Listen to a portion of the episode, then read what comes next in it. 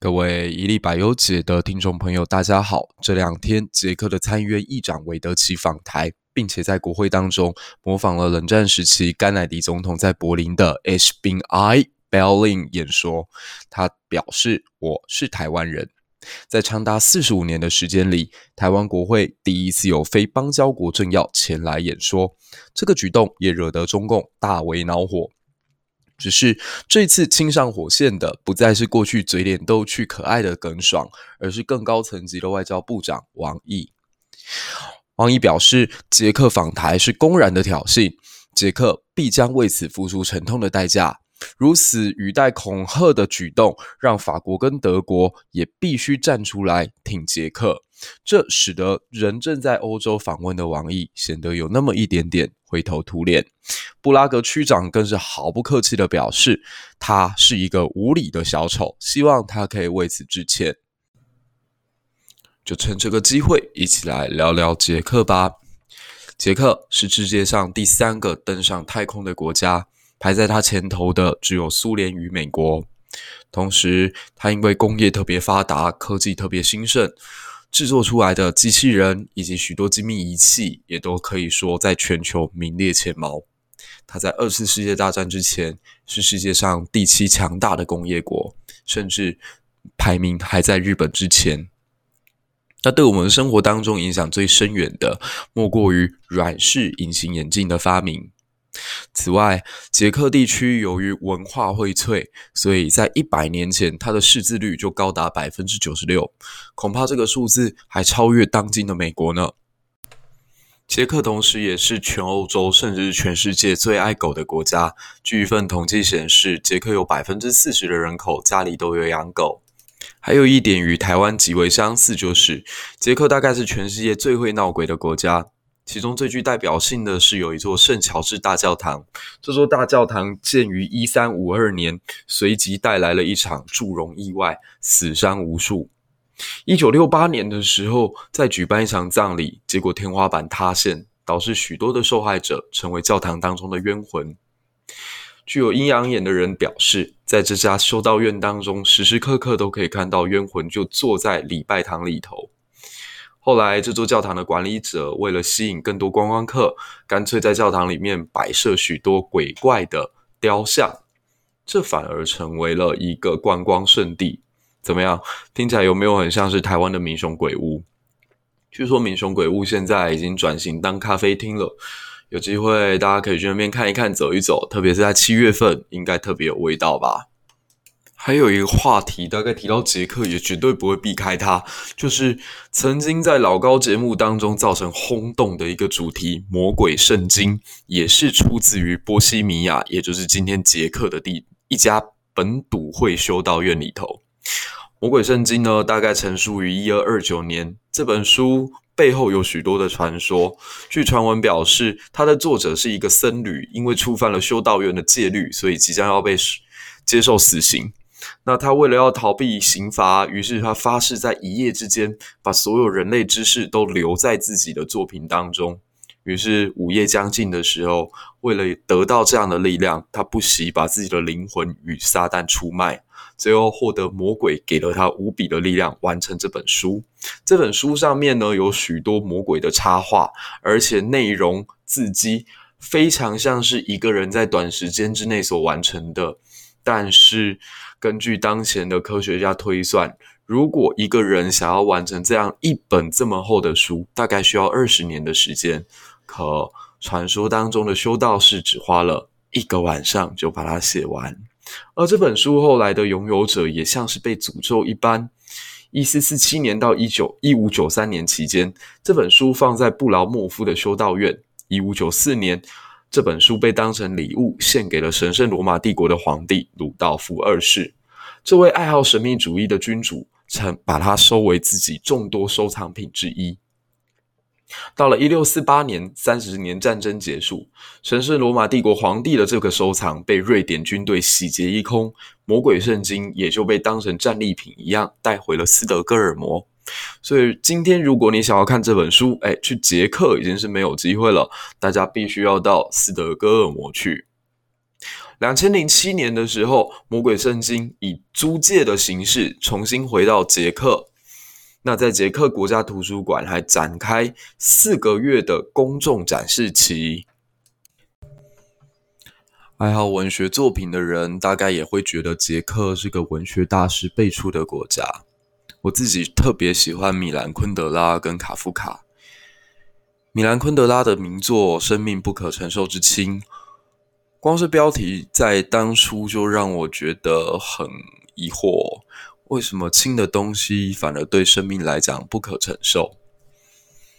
他在作品里面有一个很妙的比喻，他说：“女人总是渴望压在男人的身躯之下，因为最沉重的负担，同时也是一种生活最为充实的象征。如果一个人的负担越是沉重，我们的生活反而越能贴近大地，越能趋近真切和实在。”所以不知轻重的日子，或许过起来特别辛苦，但也特别让自己拥有存在感。米兰昆德拉的作品应该受到尼采很深的影响，所以他不断在讨论存在主义：人存在的价值是什么？人为了什么而存在？很哲学，但在高中的时候对我来讲也很疗愈。如果大家觉得，米兰昆德拉的作品实在需要太多的脑力，那么我蛮推荐卡夫卡的。卡夫卡的作品以小品为主，篇幅通常都不会很厚。那印象让我最深刻的当然是经典的《变形记》。《变形记》应该算是他比较年轻的时候的作品，大概是在讲男主角有一天早上醒来，忽然间发现自己变成了一只大虫子，然后他的家人都被他吓了一大跳。然后等到发现原来那只虫子是自己的小孩之后，哎，这个家人每个都有自己的盘算以及变化。然后你就看完之后会发现，其实家人的算计有的时候甚至比外人来得更加血淋淋。我们也顺便来聊聊捷克的历史吧。捷克历史上大概出过三个重要的伟人。分别是查理四世，还有传教士胡斯，以及后来主导布拉格之春的杜布切克。那捷克它的地形是一个四边形的盆地，所以在早期一直是罗马帝国的边缘，它满满都是森林，所以不适合耕种，以及不适合人居。那帝国边缘的象征就是多民族争夺的战场，凯尔特人来过。日耳曼人来过，匈人来过，斯拉夫人也来过。在他们这些所谓蛮族的轮番入侵之下，捷克地区一直缺乏历史记录，它也不是世界发展的中心。一直到了公元九世纪左右，当时查理曼帝国越来越强大，他们把基督教一直向东欧宣传，而在这里也慢慢的跟着基督教化。斯拉夫人随即在东边建立了个叫摩拉维的公国，而且开始统治捷克地区，一直到十世纪的时候开始开始衰弱。波西米亚人，也就是捷克人，趁这个机会建立了属于自己的国家，并且在一一九八年从公国升格为王国。在捷克王国时期，最有作为的国王是文塞斯劳斯。他致力于传播天主教，试着把捷克拉入西方主流社会当中，而最后他的成功也让他成为了捷克人民心目中的神。可惜好景不长，公元九百二十九年，文塞斯劳斯去世。二十一年后，神圣罗马帝国的鄂图一世击败了捷克王国，并且把他纳为附属。十一、十二世纪的时候，波兰强大，又把捷克地区占领。我们可以这么说，捷克所在的波西米亚地区真的是战火四起，内乱不断。在十一世纪、十二世纪之间，一直都是诸侯所争夺的焦点。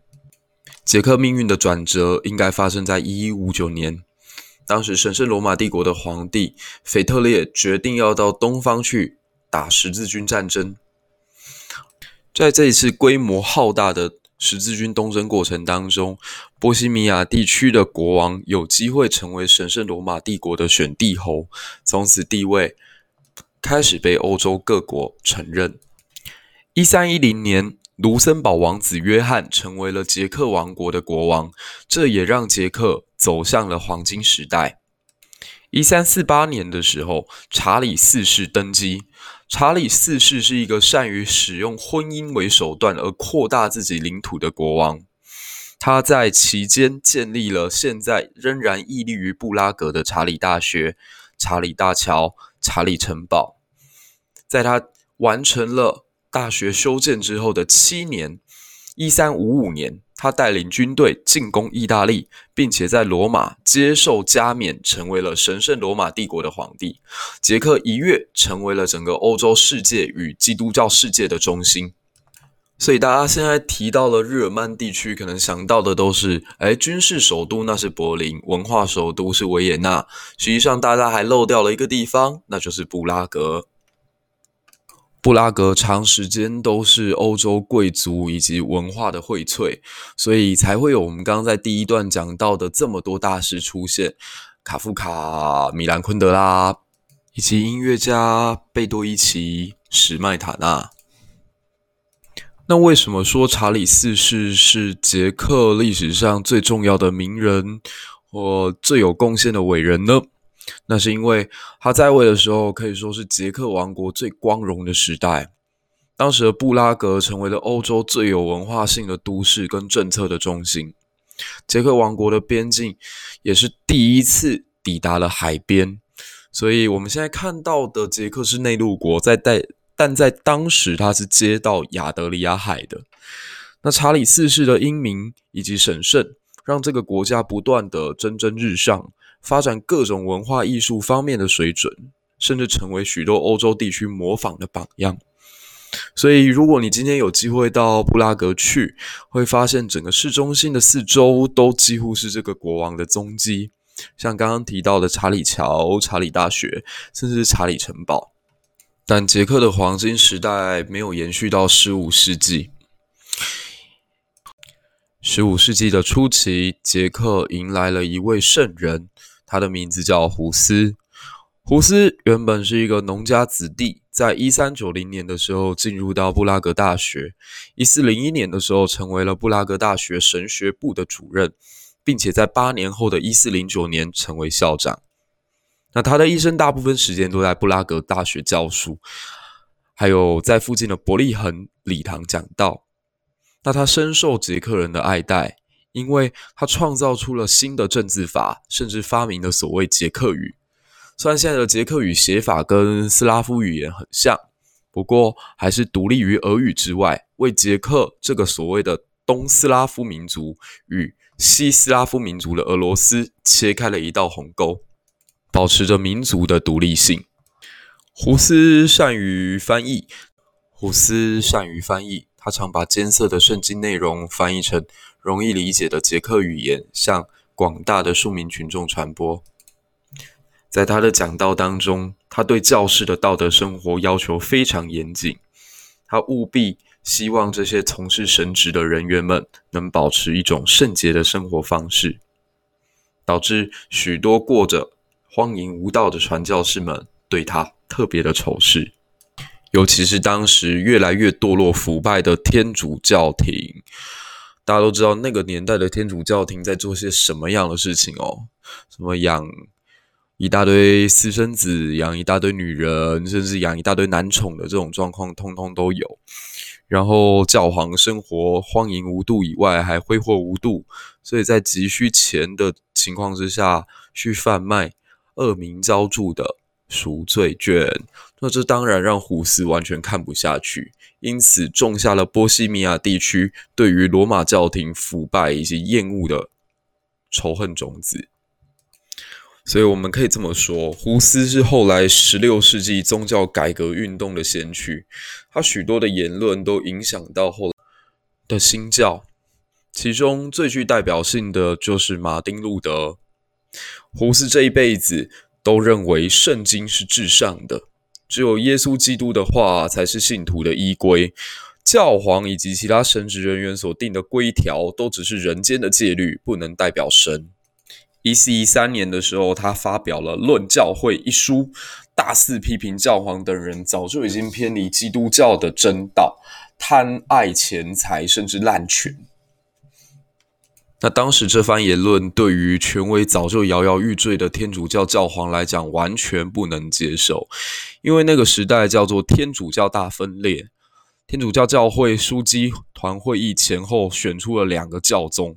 在罗马教廷以及亚维农各有两个对立的教宗，一位是额我略十二世，以及另外一位是若望二十三世。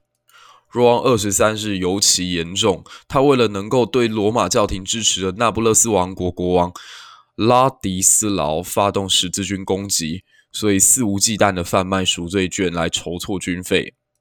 讲起来也很可爱哦。我们身为教徒的胡斯，曾经在年轻的时候也花过大把的银子去买赎罪券，但活到了某一个阶段之后，他发现其实这个举动根本就是在敛财，上帝才不会因为你捐了一块银币就为你打开天堂之门。上帝他让你进入天堂的唯一判断标准是你在人间所行的善恶，而不是你的银币。为此，教皇非常的生气，甚至对胡斯处以破门律。破门律稍微解释一下，就是将他逐出天主教的这个系统当中，让他成为一个所谓的异教徒。或许现在站在二十一世纪的角度来看，觉得成为异教徒又怎么样？可在中古世纪，一旦你成为异教徒，教会就可以判断你为异端。只要你是异端，那么就可以找尽各种理由将你迫害，甚至致死。非常有名的圣女贞德，就是因为她被判处为异端，因此最后被用火活活烧死。一四一一年，教廷宣布开除了胡斯的教籍，但是三年过后的一四一四年，又邀请他参与一场会议。面对这场鸿门宴，所有理智清楚的人都告诉胡斯：“你千万不要去参加，否则一旦去了，小命一定不保。”但胡斯他有自己的坚持，因此在领了神圣罗马帝国皇帝给他的安全通行证之后，他就前往赴会。结果来到了教廷开会的地方，毫不犹豫的教会就把他抓起来，让他锒铛入狱。最后，胡斯在监狱之内受到折磨，病苦不堪。那教廷的康斯坦斯大公会议判处他有罪，把他绑在城门口的火刑柱上，活活烧死示众。这个举动导致所有支持他的地方贵族以及信众再也受不了，因此，在一四一九年的时候，爆发波西米亚地区非常大规模的胡斯战争。胡斯战争前后总共持续三十三年。过程当中，布拉格以及波西米亚地区受到大规模的破坏，因此再也没有机会站上欧洲的历史舞台中心。但是，胡斯的英勇作为仍然几乎被不分信仰的所有捷克人认为他是一位不折不扣的民族英雄。今日捷克首都布拉格旧城广场旁边就设有胡斯的雕像。胡斯过世的七月六号被称之为胡斯日。是捷克的公共假期。两千五零五年的六月，捷克票选谁是最伟大的捷克人，胡斯名列第七。所以我们可以这么说，捷克地区的人民有着一种对自由天然的渴望与追求，从古至今皆然。包括后来他们反抗神圣罗马帝国，爆发指出窗外事件；包括后来在一九六八年，杜布切克坚持要行所谓具有人性脸孔的社会主义，招致苏联用坦克车镇压。但捷克人在一次一次强权的磨难之下，从来不曾向命运低头。或许在这个点上，他与台湾也有相似之处吧。明天我们再继续聊聊捷克，讲三十年战争当中的指出窗外事件是如何发生的，三十年战争又如何影响了欧洲历史的发展轨迹，以及杜布切克的改革导致冷战之后出现如什么样的变化？最后，我们再稍微聊聊看，捷克这一次与台湾关系看似友好，但背后有什么样的意涵？好啦，我们下一期伊丽柏油姐姐谢谢大家。